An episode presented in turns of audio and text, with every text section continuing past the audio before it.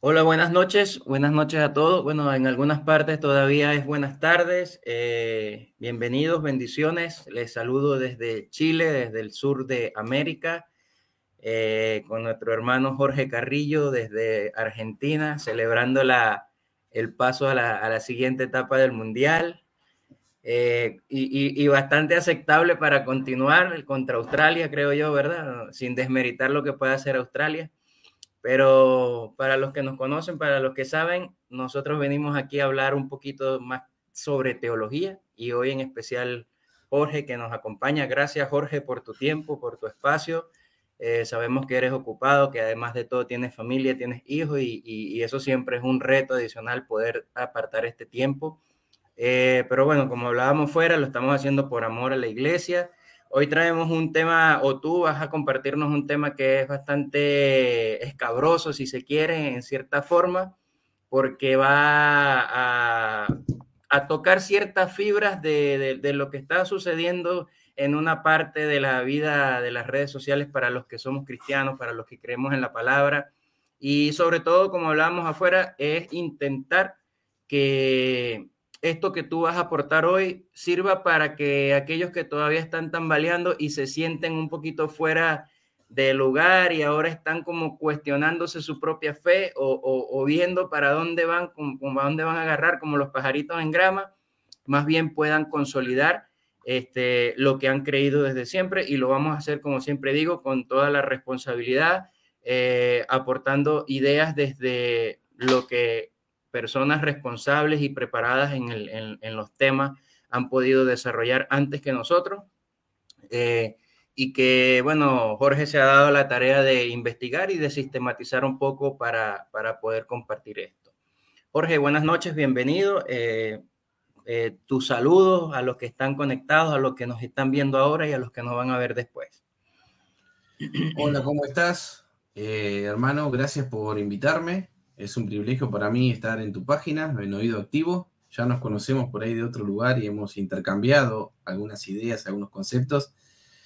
Y bueno, para mí es, es interesante poder participar porque, claro, uno puede poner su granito de arena de descansar sobre hombros de gigantes, como se dice, ¿no? Eh, somos, yes. intentamos hacer algo y estamos viviendo un momento donde muchos cristianos están tambaleando en su fe protestante, en su fe evangélica y bueno, es interesante poder hacer un aporte y, y tener eh, misericordia también de los hermanos, ¿no? Y es importante, claro. el, el, individualismo muchas veces nos hace pensar que no somos responsables de los hermanos, pero no es así. Tenemos una responsabilidad y bueno, hay que llevar claridad y, y la verdad a los hermanos. Así es. Eh, bueno, eh, está ahí el título corriendo en el, en el generador de car caracteres inferior, principio de sola escritura, pero ya desde la formación de los evangelios.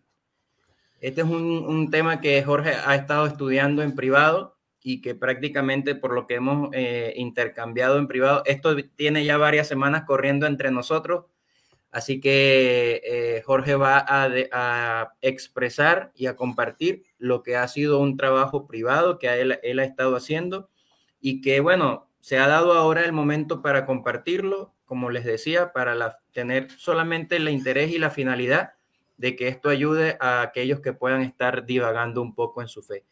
Eh, para no dar más preámbulos, yo creo que es prudente, Jorge, que tú tomes el control de lo que vamos a conversar, de lo que vas a conversar. Y si yo tengo alguna inquietud o por los comentarios surge alguna duda, vemos si la tratamos de inmediato o la dejamos al final, pero las preguntas que surjan yo creo que todas las vamos a ir eh, contestando a medida que desarrolles el tema. Cuando quieras, Jorge, bienvenido. Bueno, muy bien, muy bien. Bueno, claro, lo que intento hacer es demostrar, explicar que desde la misma composición de los evangelios, el protestante, el evangélico, está justificado para creer en la sola escritura, aunque todavía el concepto no está desarrollado, ¿no? Eh, sino que están las semillas de la sola escritura en la misma composición de los evangelios.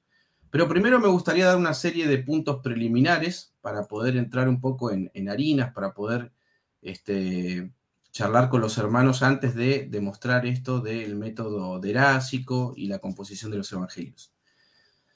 Quiero en primer lugar decir que no es mi intención refutar a los católicos, entre otras cosas porque no soy anticatólico, esa es la verdad, creo que la mayoría de los libros en los que me he formado, sobre todo con el método histórico crítico y cuestiones así, lo he hecho con la literatura católica que es abundante, técnica y científica. En ese sentido, los aplaudo y han hecho un gran aporte del mundo de los eruditos católicos. Lo que me interesa más que nada es mostrar que el protestante está justificado a no poner la tradición al mismo nivel que las escrituras no a rechazarla, sino a negarle la categoría de infalible como ocurre en el mundo católico. En segundo lugar, quiero dejar claro que estoy en contra del soloísmo bíblico, que es aquella postura que considera que el cristiano no debe tomar en cuenta a la tradición y que solo debe tener en su horizonte a la Biblia. Esta postura niega completamente el influjo de la historia, de la cual nos es menester aprender a todos.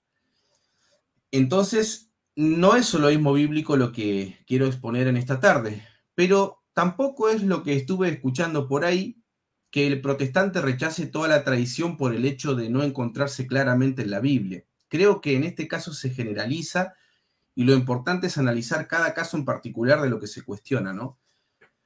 Por ejemplo, en las escrituras se ve claramente que hay pluralidad de autoridades, ancianos u obispos, nos dicen, por ejemplo, las cartas pastorales de Pablo. Sin embargo, y quiero que presten atención aquí, eso no impide que el cristiano protestante no evolucione o busque formas de gobierno de la iglesia diferente a lo que está escrito, manteniendo siempre los principios bíblicos. Aquí no es cuestión de invariabilidad, hay libertad, pero nunca esa libertad debe exceder los principios bíblicos. Incorporamos cosas que no están explícitas en la Biblia, por ejemplo, el concepto de Trinidad no está explícito en la Biblia, pero que en última instancia no contradice la Biblia. En este sentido podemos estar de acuerdo con los concilios ecuménicos de la Iglesia Católica, con varias cuestiones históricas, la formación del canon, etcétera, etcétera, porque entendemos que no hay contradicción con las escrituras.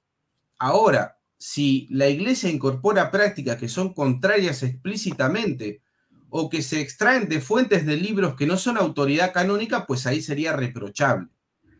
Y déjenme darles un ejemplo. En el caso de las tradiciones de María, es evidente que se han tomado de tradiciones apócrifas. Por ejemplo, el libro El Proto, el Proto Santiago, que es aproximadamente el siglo II o III, ah, en, más o menos en esa fecha lo sitúan los expertos. Ahí podemos encontrar eh, la virginidad perpetua de María, porque cuando María tiene al niño en una cueva, Elizabeth no cree, entonces tantea eh, a, a María para ver si sigue siendo virgen luego de haber tenido al niño, y el libro muestra que sí, ¿no? O que José aparentemente tiene un matrimonio previo a estar con María, entonces ahí estarían justificados los hermanos de Jesús.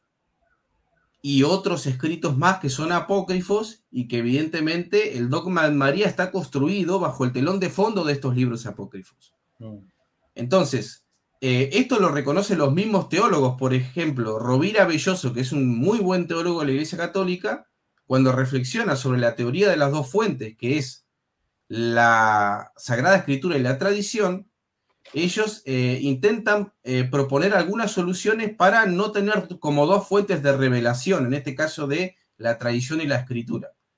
Los teólogos del siglo XX, como por ejemplo Karl Rahner, han aportado para solucionar ese problema de la teoría de las dos fuentes y unificar la tradición y la escritura para no tener ese problema del agregado, ¿no? Por ejemplo, ahora dicen, y con ayuda también del Concilio Vaticano II, ellos dicen que ahora hay que pensar que eso es como, eh, como, dos, eh, como dos fuentes que fluyen en una sola cosa, que es el evento de Cristo y su iglesia, ¿no? Como para poder evitar el tema de las dos fuentes. O sea que dentro del mundo erudito católico, ellos se dan cuenta que muchos de los dogmas están basados en, no en la escritura, sino en libros apócrifos. Y ahí sí sería reprochable porque uno podría encontrar la fuente apócrifa y decir, bueno, pero aquí este dogma está construido bajo esto, ¿cómo vamos a, solucionar este problema, no? Mm. Porque es evidente que la Iglesia Católica sí tiene en primer lugar a las escrituras. El problema es que al darle infalibilidad a la tradición, tiene que sí o sí construir paralelamente otra fuente infalible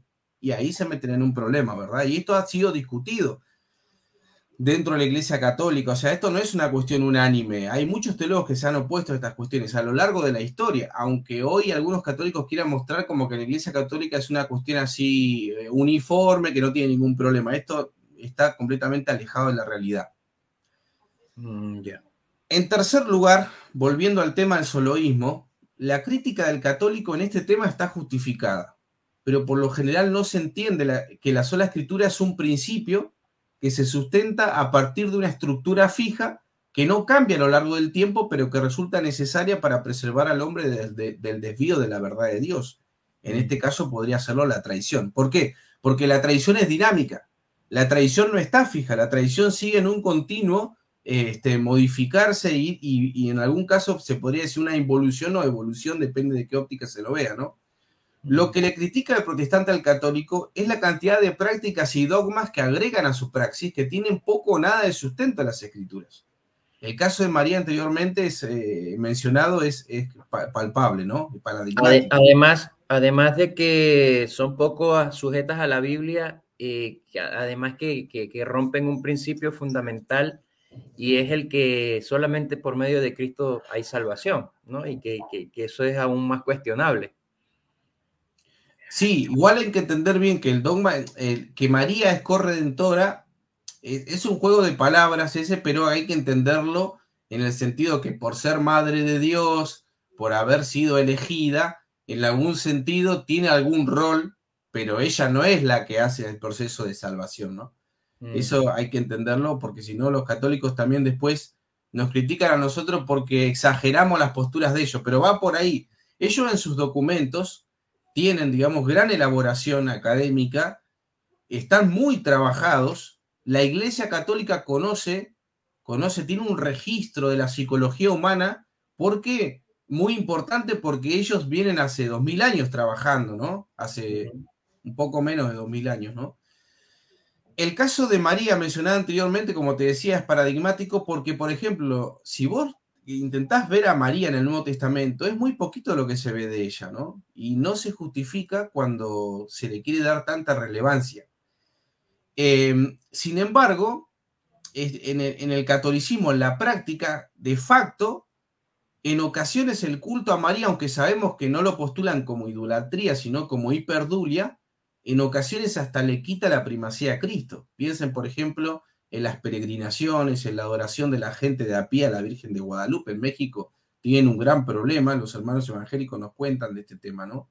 Y esto está documentado en videos, en fotos, en experiencias, esto no es, de facto sucede así, la gente adora a María, ese es el problema.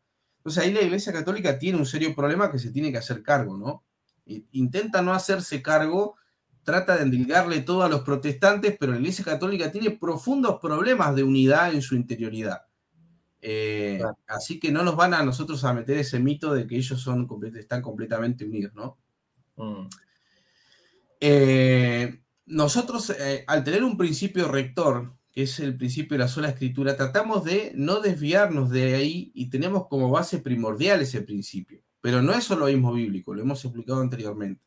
En cuarto lugar, vamos a ir avanzando para que no se nos vaya todo el tiempo. El católico, la crítica que le hace al protestante es la libre interpretación, que hace que sean miles de divisiones, según ellos, ¿no?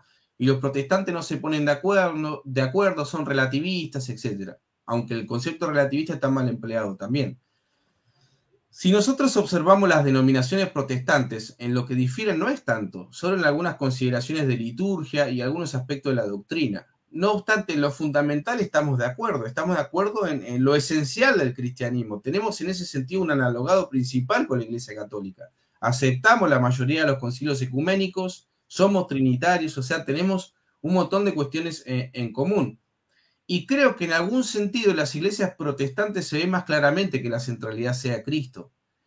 Eh, en algunos casos en el mundo protestante está más presente la centralidad de Cristo que en algunas comunidades católicas donde nuevamente la veneración a la Virgen y la devoción a los santos en algunos casos podría quitarle la primacía a Cristo. Aunque en los documentos no es así.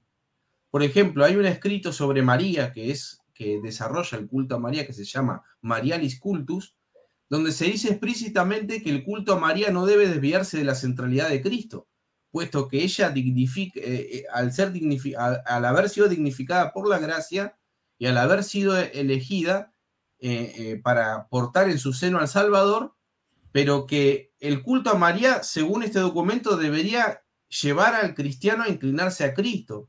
Sin embargo, la práctica no vemos que sea así. Ahora, Jorge. Sí. permíteme poner acá un momento. Sí, sí. A ver, a ver, a ver si te sigo la línea está clara la, vamos a decirlo así, la documentación que establece doctrina dentro del cuerpo católico. Se supone está que está clara, hay que reconocerlo. Ahora, hay, dos problemas eh, eh, importantes y, o sea, que si, si bien tienden a lo mismo, tienen niveles de dificultad distintos. ¿Por qué? Porque yo, vamos a suponer que yo fuera un, laico católico, que, por cierto, yo crecí católico, ¿no? Pero no tuve la, penetración con la iglesia, ya. Que yo ah, hiciera idolatría o, hiciera hiperdulia, vamos a poner el nombre que corresponda, según el caso, no es lo mismo a que lo haga un ministro ordenado de la iglesia. Entonces, eh, el problema es el, el laico católico que, que que hace adoración a María, aun cuando no lo reconoce de esa forma. Claro. Y el, ministro ordenado católico que comete el mismo error, aún en contra de los estatutos que él conoce de la iglesia. Entonces, ah, ¿cómo, se concilia eh, ese... A ver, cuando explican, cuando, cuando se intenta dar razón a, esta, a, esta, a estos tipos de actos, ¿cuál es la respuesta que recibimos? o, qué es lo que más comúnmente se, se, argumenta a favor de eso? La respuesta es que los documentos están de una manera y, que el, documento es a lo que ellos apelan, como nosotros apelamos con la sola escritura como principio rector.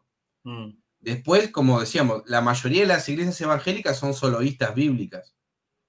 Entonces, pero eso no implica negar lo que es la práctica, lo de facto, ¿no? Lo que es de hecho. Nosotros cuando vemos eh, a los, en la Iglesia Católica, vemos a los miembros, a los feligreses, en, en primer lugar encontramos muchas veces una cuestión solamente nominal. Mucha gente es católica de nombre, eso está más que claro, el que quiera negar eso es que realmente no, no, ha, no ha observado la realidad como se dan estas cuestiones religiosas. Claro. Y segundo, que la gente en la práctica pone en primer lugar a María antes que a Cristo. ¿Por qué? Porque ya sea que utilice una estatuilla, que sabemos que no es que adora la estatuilla, sino que la estatuilla lo conduce a otra realidad trascendente, ¿no? Como ocurre con el tema del símbolo. En la práctica la gente termina más venerando a María que a Cristo. ¿Por qué? Porque vos charlas con esa gente y en ningún momento, en, esto ya es una opinión particular, yo esto no lo postulo como estadística ni como científico, pero la propia experiencia me ha demostrado que la gente casi ni menciona a Cristo es devota a María. En la práctica, yo creo que la Iglesia Católica, así como el protestante, debe preocuparse de que el evangélico aplique bien el concepto de sola escritura. El católico también debe preocuparse de que el feligrés no caiga en idolatría, porque de hecho cae. Claro. ¿Me explico? Sí. Entonces, por más incluso, que... incluso para, para, tratar de suavizar un poco la, la, que no se vea como un ataque a, a María, ¿no? Como particular, eh, esto, esto podemos verlo desde el punto de vista de, ok, del que es mariano eh, o mariana, entre comillas, pero lo mismo ocurre con cualquier otra personalidad. te voy a poner un ejemplo, yo soy venezolano, ¿ya? Eh, en Venezuela es muy común el culto a José Gregorio Hernández, por ejemplo. Un tipo que fue médico y bueno, a él se le asignan actos milagrosos de sanidad. Por cierto, se ha dicho de paso y entre paréntesis digo, que él no, eh, él no hace milagros, eso es lo que dicen, eso él no hace milagros de sanidad en personas que hayan tenido un, un, accidente de tránsito porque a él lo mató un carro, ¿no? Entonces, sus poderes sanatorios están en, en enfermedades naturales, no en un accidente de tránsito. Entonces, aplica lo mismo que estás explicando, ¿no? O sea, las personas desvían, porque si fuera que hicieran un culto fuera del tema de, la idolatría, pero si fueran equilibrados, ¿verdad? En, en mantener a Jesús, en mantener a este, al otro, al otro, ya de repente hubiera cierta coherencia. El problema es lo que tú estás diciendo, que siempre ocurre un desplazamiento de la persona de Cristo consciente o inconscientemente, ¿no? Allá es que vamos, a eso es lo que nos quieres. Yo creo que inconscientemente, ¿eh? O sea, yo lo que intento hacer es mostrarle al católico mm. que le doy la razón en muchas cosas que dice el protestante, lo que le achaca al protestante tiene razón en muchas cosas, pero veo que ellos no se hacen cargo de lo suyo y no pueden hacerse cargo. Porque ahora, ahora voy a decir algo respecto a eso, que el catolicismo y el protestantismo son dos modos de existencia distintas, de cómo ven la vida y cómo ven la realidad. Entonces, eh, ellos no pueden cuestionar su catecismo, su magisterio, no pueden, porque es infalible. El protestante sí lo puede hacer, sí puede cuestionarse y siempre está como en un círculo hermenéutico de protestantes, siempre está, tiene eh, en su círculo a la sola escritura y tiene el punto de base. Pero bueno, vamos al punto 5 y después nos metemos con el tema de los evangelios. ¿Por qué el protestantismo debe partir de un principio fijo? Bueno, en principio porque no confía en la afabilidad humana, porque tiene una visión pesimista del hombre. Y aquí prácticamente no difieren los protestantes, porque es una cuestión moral la que se pone en juego aquí. Partimos de visiones antropológicas distintas entre católicos y protestantes. En una oportunidad escuchaba a Juan Manuel de Prada, que dicho sea de paso es una persona que admiro mucho, eh, fundamentalmente no de sus escritos, sino de sus entrevistas, de sus propios videos, porque es una persona muy instruida, que trabaja mucho en contra del progresismo, pero tiene algunos sesgos, a mi modo de ver, y, lo quería poner como ejemplo. ¿no? Él criticaba el protestantismo y decía que, que, los protestantes, al tener la interpretación privada y el, y el libre examen de las escrituras, el protestante no tenía la necesidad de confesarse, decía él, ¿no? Y por lo tanto, si un día se le ocurría dejar a su esposa y veía alguna justificación moral en donde la Biblia lo apoye, lo podría hacer. Yo me pregunto, eh, hermano, me pregunto si en cuestiones de índole moral y específicamente sexual, alguien puede llegar a tergiversar tanto la escritura para concluir que esté bien dejar a su esposa, ¿no? O sea, podemos tener nosotros diferencias, los protestantes, en cómo vemos la soteriología en algún aspecto, en alguna cuestión de la liturgia, pero ¿hay realmente un libre examen en la cuestión moral? Mm. Definitivamente no, hermano, porque claramente está, la, cuestión moral es lo que más claro está en las escrituras, ¿no? Sobre todo en el Nuevo Testamento, porque podríamos ver algunas cuestiones culturales en el Antiguo Testamento, pero a la luz del Nuevo yo creo que no hay ninguna duda. Entonces los católicos buscan caricaturizar el concepto de libre examen e interpretación, pero de ninguna manera los protestantes van a tomarse licencias morales por el libre examen o van a este, especular cualquier cosa, porque las iglesias protestantes, fundamentalmente las históricas, tienen sus catecismos, tienen sus jerarquías, y no es que cualquier miembro por el tema del libre examen eh, de las escrituras va a venir y va a modificar o va a imponer su posición. Es, en la realidad no sucede así. El evangélico tiene la libre interpretación y libre examen porque utiliza la Biblia diariamente como estilo de vida para el cultivo del espíritu, su propia edificación y su propio crecimiento espiritual.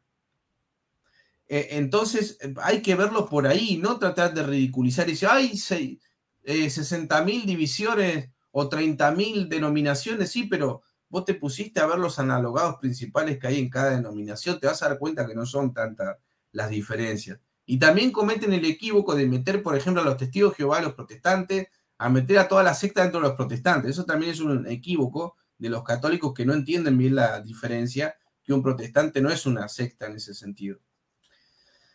Mirá, en el cristianismo antiguo tampoco había la unanimidad que se quiere rogar Roma, porque había distintas escuelas de interpretación. Por ejemplo, en Alejandría estaban los alegoristas, estaban los legalistas con Tertuliano, estaban los, en, Antioquía estaba la literalidad de las escrituras. De hecho, por ejemplo, en, el cristianismo antiguo estaba muy claramente posicionada en, padres de la iglesia eh, muy, muy importantes como Papías, por ejemplo, eh, acá estaríamos en, los escritos de los padres apostólicos, que por ejemplo eran milenaristas, como lo era Ireneo de León también.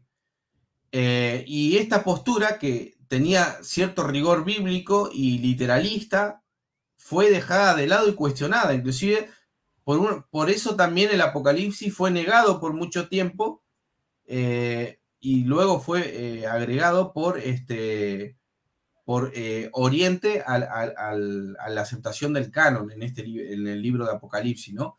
Entonces, esa unanimidad en el cristianismo nunca fue tan clara porque podríamos decir, entre comillas, que había cristianismos, pero esos cristianismos, claro, tenían eh, lo principal en común, ¿no?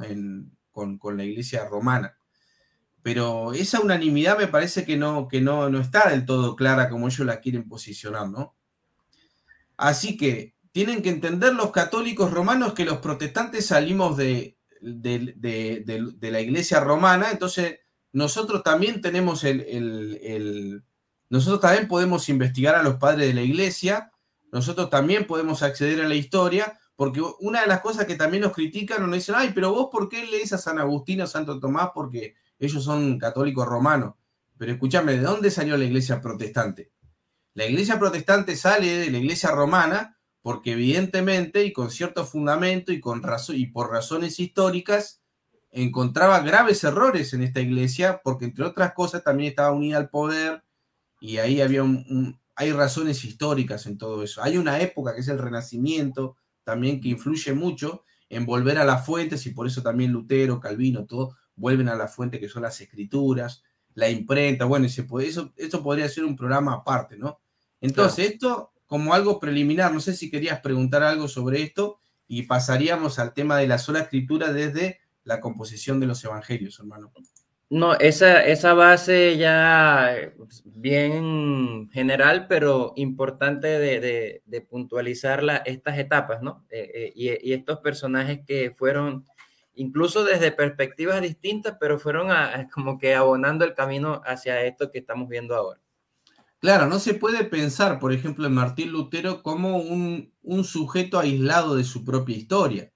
El Renacimiento fue un volver a las lenguas clásicas, el Renacimiento fue un volver a, las lenguas originales, y en ese contexto tenemos el Nuevo Testamento de Erasmo, que buscaba perfeccionar a la vulgata, el latín eclesiástico estaba lleno de arcaísmos, era inaccesible a la gente, ahí tenemos las traducciones en lenguas vernáculas, eh, eh, la políglota complutense desde el lado del punto de vista católico. O sea que esto era una generalidad histórica, esto eh, se olía en, la época, en esos tiempos, de buscar volver a la fuente. ¿no? Entonces Martín Lutero y los reformadores parten de una, de una realidad histórica que los iba a conducir sí o sí a ese lugar.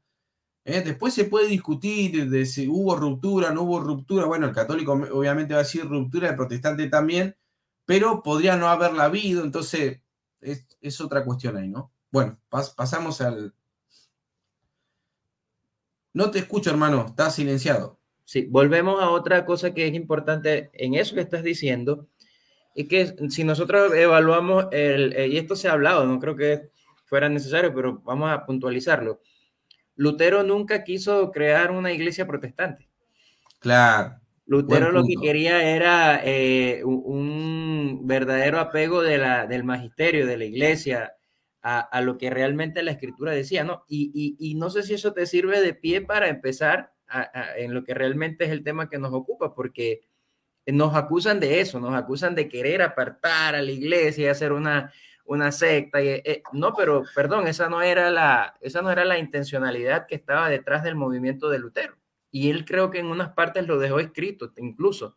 Entonces, eh, eh, es como que le elaboran un muñeco de paja para atacarlo, ¿no? Pero en el fondo, si vamos a lo estricto, lo que se pretendía era lo que puede pretender cualquier iglesia hoy que está observando un movimiento que se desvirtúa de la palabra. Sí, de hecho, hay un video que es una bomba que compartió nuestro hermano Edgar Pacheco que dura 13 minutos y es una ametralladora de datos, la verdad, lo que tira, y que se titula Que Lutero tenía razón. En cierto sentido es verdad, porque el Concilio Vaticano II, por ejemplo, dice que hay que hacer, si se pueden hacer traducciones junto con los protestantes, tiene una mente más abierta, más ecuménica. Algunas cosas se le han reconocido a Lutero el tema de la justificación ya se ha firmado ese tema con la Iglesia Católica. Lo que pasa es que lo que nosotros vemos en las redes sociales, inclusive lo que hacemos nosotros, no es la realidad. Es una sombra. Nosotros estamos como en una comunidad dentro de las redes sociales. Pero el mundo teológico, el mundo más académico católico, no, no sigue a estos cuatro o cinco apologitas que están en este momento en auge en las redes sociales. Ellos no son la voz de la Iglesia Católica. Eso también tiene que quedar claro, ¿no? Como tampoco nosotros somos las voces de los académicos protestantes que ni siquiera están en las redes sociales. Nosotros hacemos nuestro aporte para poder dar nuestro granito de arena a aquella gente que ha sido tan baleada o confundida por decisiones de algunos líderes de las redes sociales. Ese es nuestro trabajo y somos bien conscientes que no somos nadie en el mundo académico, pero nosotros queremos hacer nuestro aporte. Bien. Bueno, vamos a, continuar con esto, hermano. Mm. Espero que no sea muy pesado. Y bueno, no, no, no. Vamos bien, vamos bien. Bueno, bueno. No sé por dónde está saliendo, si por YouTube o por Instagram, porque yo no, Nosotros estamos ahora en vivo por Facebook y nos están viendo desde Memphis, entre otras partes. Ah, bueno, muy bien. Bueno, muy bien. Entonces, vamos a entrar al tema de la composición de los evangelios. Eh, los especialistas en los evangelios sinópticos, eh, sinópticos, reconocen que antes de su redacción, estos pasaron por dos etapas que son fundamentales para entender lo que vamos a exponer hoy. Son tres etapas, son la etapa prepascual, la etapa post-pascual y la redacción de los evangelios, pero nosotros vamos a ver las primeras dos para poder explicitar lo que queremos decir. El periodo prepascual intenta explicar las tradiciones sobre Jesús previas al fenómeno de su muerte y resurrección, porque luego de su muerte y resurrección hay un viraje hay un cambio en la iglesia primitiva. Entonces vamos a explicar una por una. Vamos a quedarnos un poquito en la etapa prepascual, que es la etapa de la formación de la tradición oral, y luego vamos a, a, ir a la etapa pospascual, que es la que más nos interesa. En el periodo prepascual eh, se intenta explicar las tradiciones de Jesús previas al fenómeno de su muerte y resurrección, como decíamos. Tres son los mecanismos de transmisión oral y conservación de la tradición. En primer lugar está la cultura de la memoria. Una de las grandes características de Israel ha sido el cultivo de su memoria. Su misma pervivencia está en el origen mismo de la Biblia, por ejemplo, ¿no? Antes del año 70, cuando todavía no se había formalizado, no se habían formalizado las escuelas que conservaron eh, formalmente la tradición judía, existían tres instituciones cuya finalidad era la memorización, la casa eh, paterna y la escuela alimental. Estas tres casas, estas tres instituciones, eh, perdón, estas tres instituciones eran las que conservaban la tradición y la memoria. En primer lugar tenemos la casa paterna. El padre de familia tenía la obligación de transmitir eh, las tradiciones religiosas a su familia. Los hijos debían aprender de memoria. Los grandes credos de la fe israelita y la Torah se transmitían en el hogar familiar. Por ejemplo, el credo histórico encontrado en Deuteronomio capítulo 26, versículo del 5 al 10, se debía recitar de memoria al presentar las primicias de la cosecha. Hay también algunos versículos que nos enseñan que el, padre debe enseñarle al hijo a la mañana, a la tarde y a la noche la palabra, ¿no? Por eso aprendían de memoria. Hoy en día nosotros no tenemos ejercitada la memoria, pero en esa época sí que se ejercitaba y se aprendían grandes porciones de la escritura, inclusive a veces toda la escritura de memoria. Así es. La segunda institución importante era la sinagoga. Por los mismos evangelios sabemos que había sinagogas donde se había criado Jesús. El culto de la sinagoga se centraba en la escritura, estaba precedida por el decálogo y el Shema Israel. Este era recitado por todo el pueblo y de memoria. También era frecuente que la lectura se expresaba eh, de memoria en la sinagoga. En este sentido, sabemos que el entorno de Jesús era muy religioso y por lo tanto se transmitieron las tradiciones bíblicas, por lo cual es entendible que estuviera capacitado para leer en la sinagoga Jesús, ¿no? Mm. Y en tercer lugar, la tercera institución son las escuelas elementales que se habían introducido ya en la época de Jesús. Por ejemplo, las escuelas elementales se llamaban Bet Hat Sefer, que significa casa del libro. Esta escuela elemental surge por la época de los macabeos. Ustedes recuerdan así brevemente que hubo un proceso de inculturación para los judíos en la época de los macabeos donde se le quería imponer la cultura griega. Bueno, ellos generaron este tipo de escuelas para poder estudiar sus propias tradiciones y no sucumbir al helenismo. Pero las casas donde estudiaban los maestros era Benjamidrash, que significa casa de estudio. Esto eran las escuelas elementales. ¿Vieron cuando en Hechos de los Apóstoles se dice que Pedro eh, era, era del vulgo, por ejemplo, en realidad hay la palabra idiotes, que es del vulgo, donde viene la palabra idiota, lamentablemente, ¿no? Eh, pero idiotes no significa lo que significa idiota, pero eh, idiotes quiere decir una persona no instruida profesionalmente, pero sí tenían una cierta cultura ellos. No era que eran completamente analfabetos, como muchas veces se lo quiere mostrar. Bueno. Y, tampoco era lenguaje, lenguaje inclusivo, por cierto. No, obvio que no, por supuesto que no.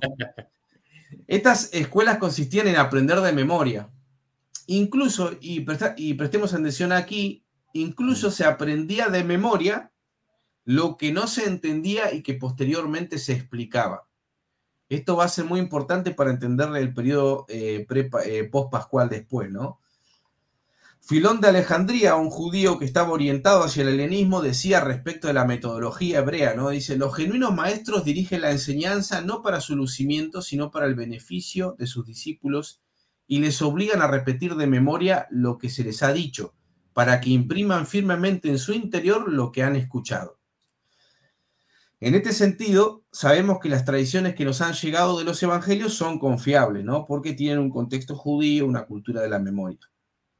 Para implementar este tipo de aprendizaje se requerían de técnicas memotécnicas. Por ejemplo, esto se encuentra en, la misma escritura, ¿no? Tenían que leer en voz alta y tenían en algunos casos que canturrear el texto, porque cuando uno canta, memoriza más rápido. Eh, en el Antiguo Testamento, por ejemplo, tenemos también eh, ordenaciones alfabéticas en proverbios, en ritmo y ritma y rima, que nos permiten aprender con más facilidad los textos, la prosa y las preguntas y respuestas son como reglas memotécnicas para memorizar la escritura. En este sentido, es claro que todas las técnicas de memorización estaban bien asentadas en los discípulos de Jesús. Y acá vamos entrando en el tema justamente la predicación de Jesús no contenía un mensaje abstracto y mucho menos formalmente teológico. Jesús usa imágenes, metáforas, simbolismos, expresiones eh, claras, eh, enigmas penetrantes. La forma de hablar de Jesús son las parábolas que están relacionadas con cuestiones cotidianas que los discípulos conocían. Eh, es una forma de hablar imaginativa que se graba fácilmente en la memoria más que aquellos conceptos que pueden redundar en abstracciones, ¿no?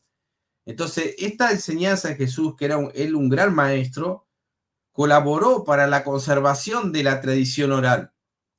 Así que, para finalizar este periodo prepascual, ¿qué características tenía este periodo prepascual? Eh, bueno, por ejemplo, los eh, maestros en aquella época enseñaban que los discípulos debían adherir bien en la tradición oral, que Jesús pide que se adhieran al reino de Dios y este reino consiste en adherirse a su persona. Esa es una particularidad de esta época, ¿no? De este periodo. En segundo lugar, Jesús se postula como un maestro, pero no cualquier maestro, porque no deben buscar a otros, ni tampoco pueden aspirar a ser como él. Mateo 23, 8, por si alguien lo quiere buscar. Otra característica, la radicalidad del mensaje de Jesús es sorprendente y hace inclusive eh, romper con un deber tan sagrado para los judíos que era, por ejemplo, enterrar a sus muertos. En Mateo 8, en Mateo 10, se nos dice que algunos le querían pedir a Jesús primero enterrar a sus padres a su muerte, Jesús le dice que no. Y esto es como desde un punto de vista judío es grave. Pero esta radicalidad y esta singularidad de la persona de Jesús lo sitúan en este periodo prepascual y por eso se graba en la memoria estas características del personaje, ¿no? Sus palabras identifican, eh, edifican una vida auténtica. Eh, recordemos los dos cimientos, ¿no? Entonces, si sus palabras son fundamentales para la edificación de una vida, quiere decir que las exigencias no solamente debían ser seguidas, sino también conservadas. Por eso en los evangelios encontramos estas enseñanzas de Jesús tan profundas y penetrantes y que condicionan tanto la existencia humana en este aspecto, ¿no?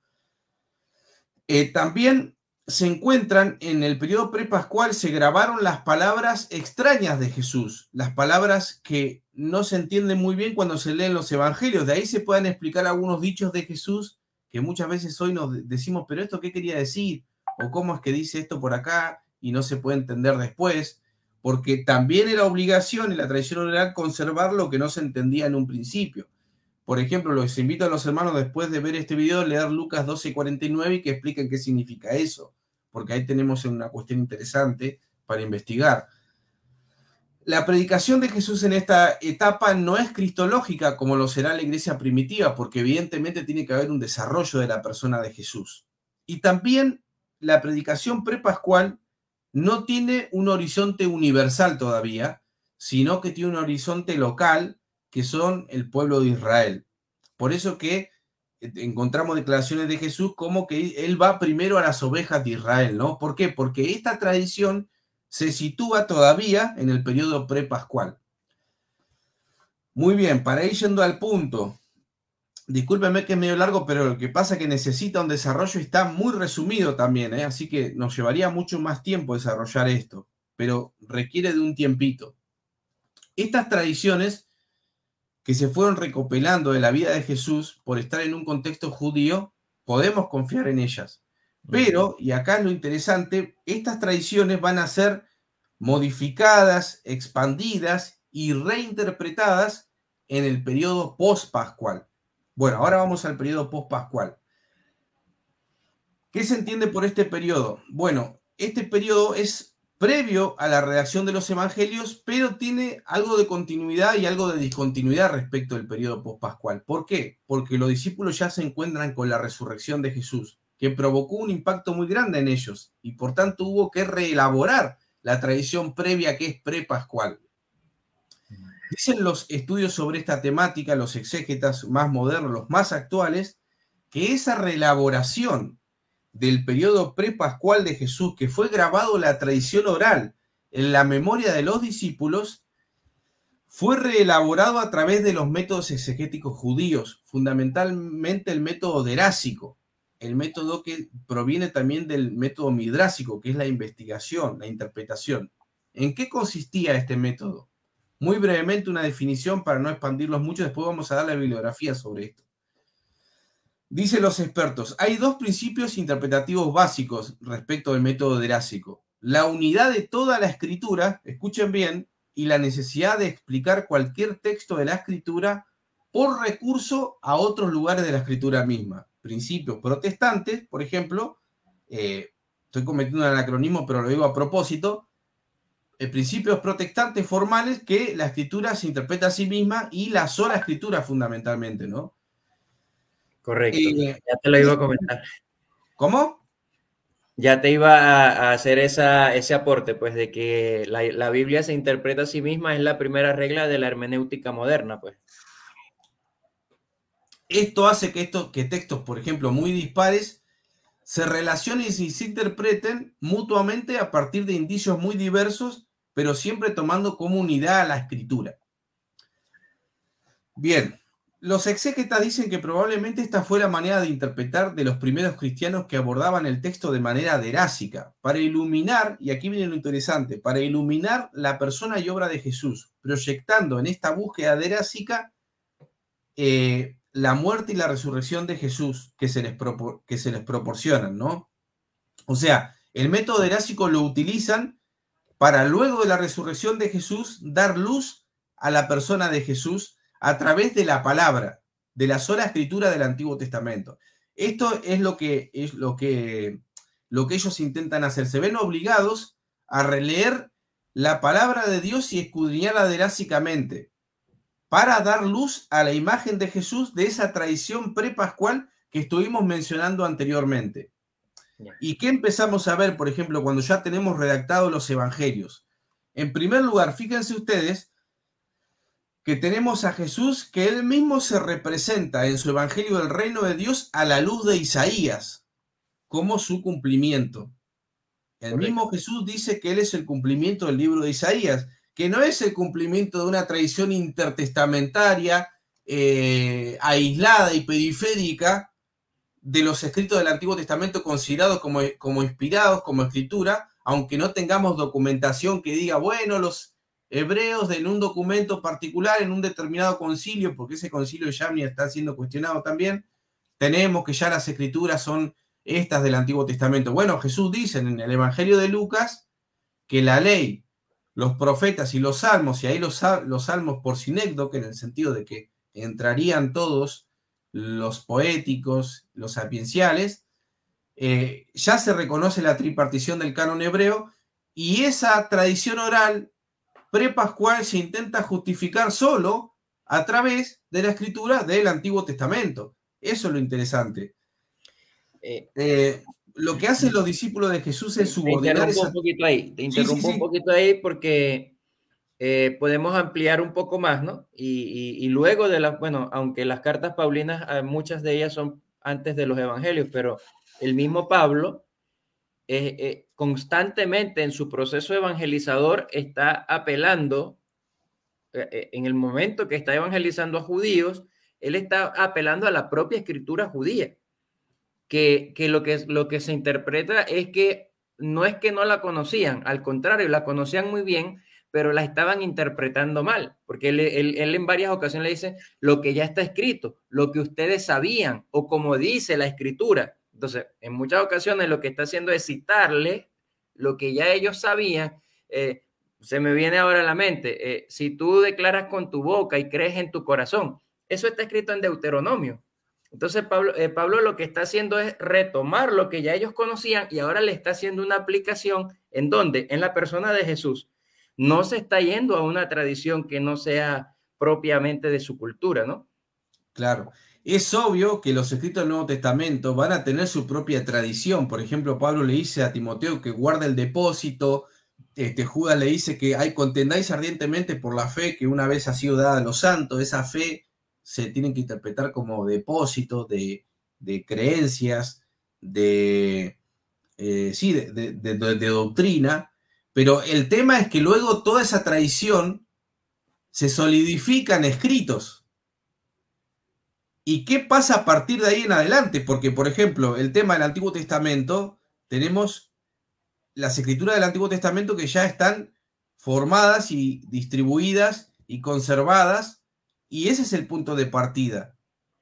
No es aparte del Antiguo Testamento otra tradición judía que de hecho la sabía.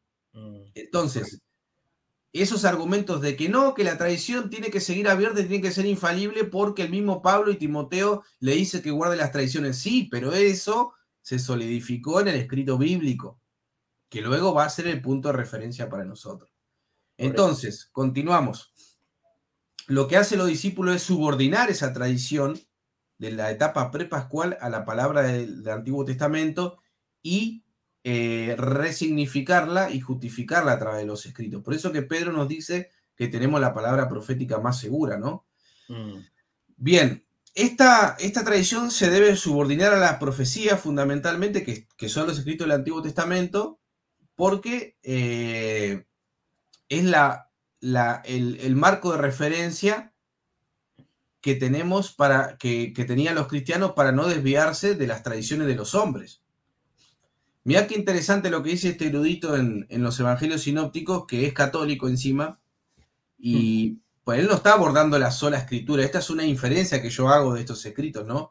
Pero para justificar lo que estamos diciendo respecto de la sola escritura de los discípulos previo a la conformación de los evangelios, él dice, no es exagerado decir que la referencia al Antiguo Testamento es un momento presente en todos los textos evangélicos, porque tanto para quienes están en el origen de la tradición, o sea, la Jesús y la comunidad pascual mencionada anteriormente, como para quienes la han transmitido en todas las etapas, era fundamental situar cada episodio en el plan de Dios como su cumplimiento. Por tanto, un paso imprescindible en la interpretación de todo el texto de los evangelios es preguntarse por su trasfondo veterotestamentario, teniendo en cuenta las técnicas derásicas judías y la interpretación del Antiguo Testamento en el judaísmo intertestamentario, ¿no? Entonces, mm. eh, evidentemente aquí hay una especie de sola mm. escritura del Antiguo Testamento. Inclusive, mira, también había una especie de sola escritura en algunos movimientos judíos, por ejemplo, los eh, saduceos solo aceptaban el Pentateuco igual que los cumranitas. Así que había con alguna semillita por ahí dando vuelta. Mm. Bien, para ir terminando, Ejemplos de esta prioridad de las escrituras para el fundamento de la tradición y cómo ella se subordina a los escritos del Antiguo Testamento. Por ejemplo, ya dijimos, Jesús se presenta como el cumplimiento de Isaías. En segundo lugar, en un primer momento se buscó justificar la vida de Jesús de manera genérica en el Antiguo Testamento. Busquen Marcos capítulo 14, versículo 49. Todo el acompañamiento de la pasión está justificado por los evangelios a través de los salmos, como salmos mesiánicos que van eh, relatando lo que es la pasión, o sea, quieren darle justificación a la pasión desde el Antiguo Testamento. El relato de la tentación, por ejemplo, de Marcos, que es breve respecto de Lucas y Mateo, bien pudiera ser una reelaboración de Marcos porque las palabras que dice Jesús se en, las tentaciones están bajo el telón de fondo de Deuteronomio y en números. O sea que las palabras de Jesús están justificadas desde el Antiguo Testamento.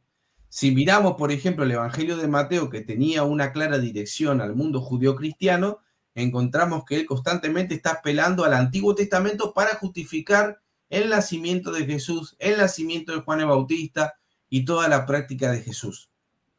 Estas son pruebas y datos de la subordinación de la tradición a las escrituras dentro de la misma composición de los evangelios, porque nunca se habría dado validez a las historias de Jesús si éstas no habrían cumplido con lo que el texto inspirado decía.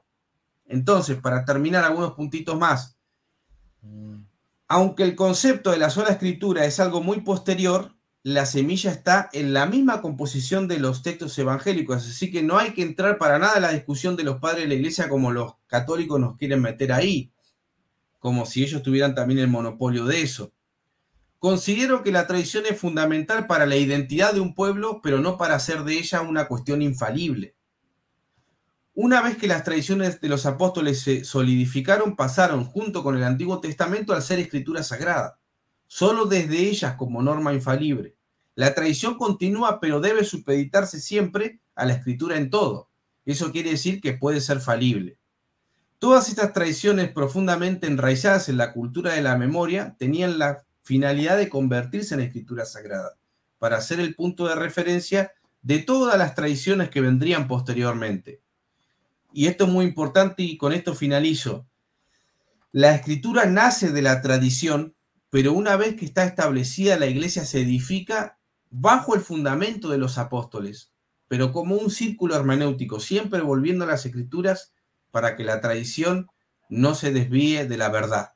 Y sobre todo porque ahora, hoy en día, vemos en los católicos, cito el libro de este, Rovira Belloso en la página donde habla sobre las tradiciones, las páginas, claramente reconoce que es un verdadero problema poner a la tradición y a las escrituras como dos fuentes separadas de revelación. Así que, querido hermano, esto era lo que, lo que quería compartir y quería decir al traer tranquilidad a los hermanos que el protestante en algún sentido está fundamentado en creer en la, en, en la sola escritura porque desde la misma formación de los textos ya se puede ver la semilla que dará lugar a un concepto que luego será desarrollado en la reforma protestante. Así es, excelente, excelente, Jorge. De verdad que entendiendo que entendiendo que evidentemente no, no podemos ahondar, no podemos eh, dedicarnos grandes horas y espacios, porque esto es un tema eh, profundo además, ¿no? Que, que, amerita su eh, amerita que sea una intervención quizás más responsable en el sentido de dedicarle mucho más y, y no solamente citas, pero eh, considero que alcanzamos la, meta que nos proponemos desde el principio, ¿no? Y es darle insumos a, los que todavía... Hay, un leve problema que es, general en buena parte del, protestantismo y es la pereza intelectual o, la, no sé si será falta de interés en, en fortalecer desde afuera lo que creen. Ya, habemos muchos que quizás no lo vamos a necesitar nunca. Hay algunos que están conformes con lo que ya su fe les ha revelado y eso es bueno, eso es bueno en cierta forma. Pero los que tienen este, esta, están buscando la herramienta de la autoformación y están usando las redes sociales como, como parte de ese, de ese insumo que consumen, están obligados a, a, a cuestionarse a sí mismos y a cuestionar a los que están siguiendo, a los que están mirando, por amor al, mismo, a, esa misma inquietud por la verdad que dicen estar persiguiendo, ¿verdad? Entonces, claro, eh, cuando me encapsulan, cuando me, guían por una sola ruta y, quiero solamente, vamos a tomar el ejemplo, eh, de no leo solamente los escritos de los padres de la iglesia, bueno, ya eh, eso se va a convertir en un sesgo indudablemente para mí. Entonces, estoy dispuesto a cuestionar lo que estoy yo mismo investigando, lo que yo, a lo, que yo estoy consumiendo, eso por un lado. Y por otro lado, bueno, en ese proceso de desarrollo, porque muchos de estos hombres de la iglesia primitiva en el, en el camino también, vamos a usar esta palabra, evolucionaron en sus ideas. Y en algunas cosas, con el pasar del tiempo, sus propios escritos demuestran que dejaron cosas eh, bueno, pasada, ella, ahora no es así, ahora es esto, ¿no? O sea, cambiaron de opinión, pues para ponerlo en palabras sencillas. Entonces, si eso les pudo ocurrir a ellos, estamos hablando nuevamente de personas falibles que en algún momento creían unas cosas y luego decidieron inclinarse por otras. Lo mismo nos puede pasar a nosotros, pero tenemos que en, este, en esta época de sobreinformación dirigirnos necesariamente a fuentes más, de alguna forma más confiables o que por lo menos nos den otro punto de vista. Y si ya después queremos permanecer en nuestra idea, bien. Y si no, ojalá y podamos abrir los ojos para uno u otro camino. Claro, es que en ese sentido el, protestante está, eh, acepta el error, porque el protestante claramente cree en la afabilidad humana. El católico no puede cuestionar su propia doctrina porque al cuestionarla pone en crisis su, su propio fundamento. Quería para, terminar dar la bibliografía, ¿Sí? que el, de los Evangelios es esta, de Rafael Aguirre Monasterio, de Verbo Divino, que son editoriales serias, digamos. Ahí sí. Eh, Evangelios sinópticos y Hechos de los Apóstoles. Sí. Y, el otro libro del método erásico es, eh, ya te digo el nombre del autor, es El método midrásico y la exégesis del Nuevo Testamento. El autor es Agustín del Agua Pérez. Esa es una colección interesante, no sé si se ha terminado, pero tiene varios libros y es lo último, lo último y va paralelo al método histórico crítico, este hallazgo de que en realidad los discípulos hay que interpretarlos desde el punto de vista judío, porque cada vez se estudia más el judaísmo, ¿no? Y se, y se va progresando en este tema. Así que, así que bueno, un, placer, un placer y... Mira, Jorge, lee este comentario que te dejaron por ahí. Ah, pero eh, Santiago es un amigo, no sé si el hermano sabe, es un amigo Santiago.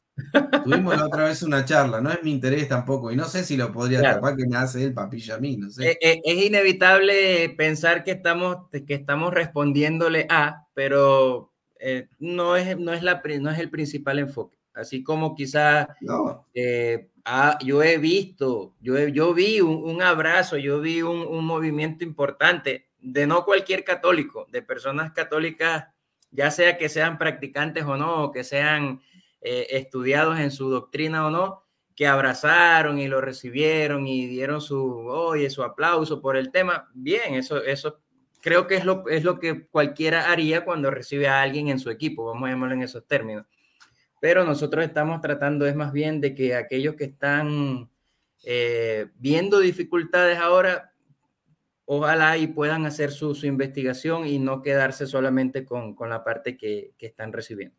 Y yo creo que algo que tú me enseñaste es importante, que, me, ha quedado siempre, eh, no, no, solamente la, creencia del, del, autor es importante, sino la veracidad de lo que está aportando, ¿no? Entonces, no, porque sea evangélico, eh, protestante, debe ser bueno. No necesariamente. No necesariamente es así. Entonces también tenemos que, romper con ese sesgo. Eh, por acá no hay preguntas. No sé, Jorge, si tienes algún comentario adicional, así como a manera de conclusión. Yo rescataría de lo que tú dijiste, bueno, de todo este proceso que fue bien largo, pero yo creo que de no desestimar eh, la, o como lo dijo una vez en palabras de Jorge Gil, tu tocayo, la, la tradición es una buena maestra, pero una mala guía. Entonces, podemos tomar y debemos hacerlo. Yo creo que la mayoría en, el tema de los concilios se ha hablado, ¿verdad? Tomamos lo mejor pero no, no podemos aferrarnos a la infalibilidad de personas, que, que además si a eso le agregamos que ha sido un proceso de, de interpretación sobre interpretación, interpretación sobre interpretación, caeríamos en el mismo error que tenían los judíos en el tiempo de Jesús, que no es que no conocían la palabra, sino que para ellos era más valioso la interpretación que algún erudito había dado y entonces en eso se basaban. Por eso es que Jesús llamaba siempre, apelaba y decía, ustedes habrán oído, pero yo les digo. ¿Y qué hacía Jesús? Los devolvía a la escritura.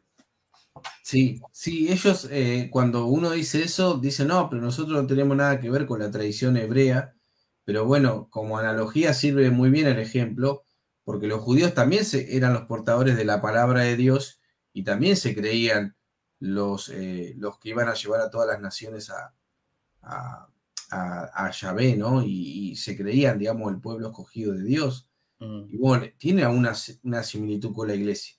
Yo quiero decir para terminar que el conflicto de Santiago Alarcón eh, tuvo un aspecto negativo y un aspecto positivo, ¿no? El aspecto negativo fue que quizá la gente que no tenía bien claras las bases reformadas, las bases evangélicas, le, fue de tropiezo quizá. Eh, y no es todo culpable Santiago porque las personas deben depender de sus iglesias locales y de sus pastores, no de los youtubers. Si vos estás dependiendo de un youtuber, ya estás mal, digamos, de entrada estás mal.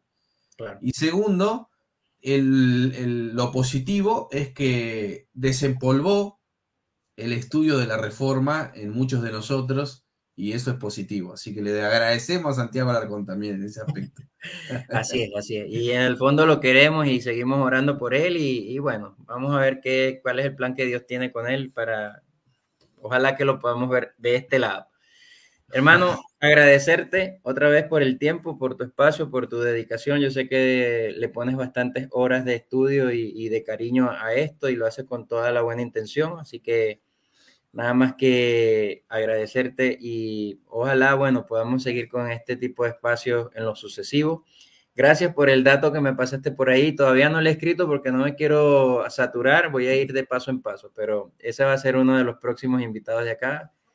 Eh, bendecirte, hermano. Gracias por todo. Y bueno, seguimos aquí en esta batalla en los humildes espacios que Dios nos ha entregado y ojalá que, que puedan ser de bendición para todos.